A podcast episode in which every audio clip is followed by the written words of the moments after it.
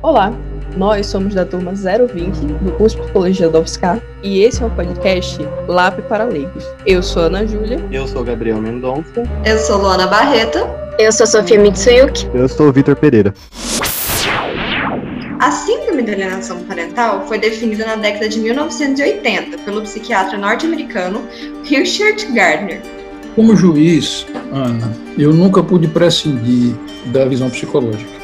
E eles nem sequer, assim, ela conta que eles nem sequer olharam as fotos dela que ela mandou do menino agredido.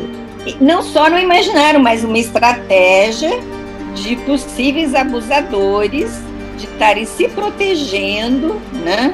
A guarda define-se como a responsabilidade do fornecimento de uma assistência para a criança.